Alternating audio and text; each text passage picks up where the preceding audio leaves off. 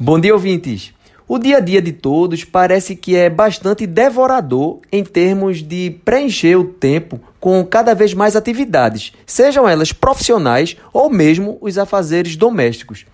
Conversando com um colega recentemente, meio que se queixando da quantidade de coisas que tem que fazer, essa pessoa ficou se perguntando se não poderia ter mais de 24 horas no dia para poder encaixar tudo direitinho e dar conta do que tem que fazer.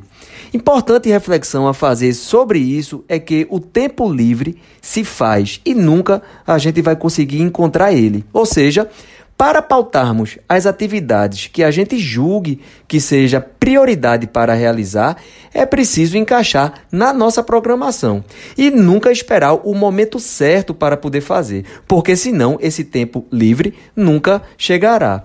E isso passa pela questão da organização pessoal das atividades e também passa pelo estilo pessoal, de se ter uma postura de determinação e de disciplina para fazer acontecer. Caso contrário, não vai conseguir dar conta mesmo do que se programa ou organiza para fazer e terá a falsa sensação de que seria melhor ter mais de 24 horas no dia disponível para poder dar conta.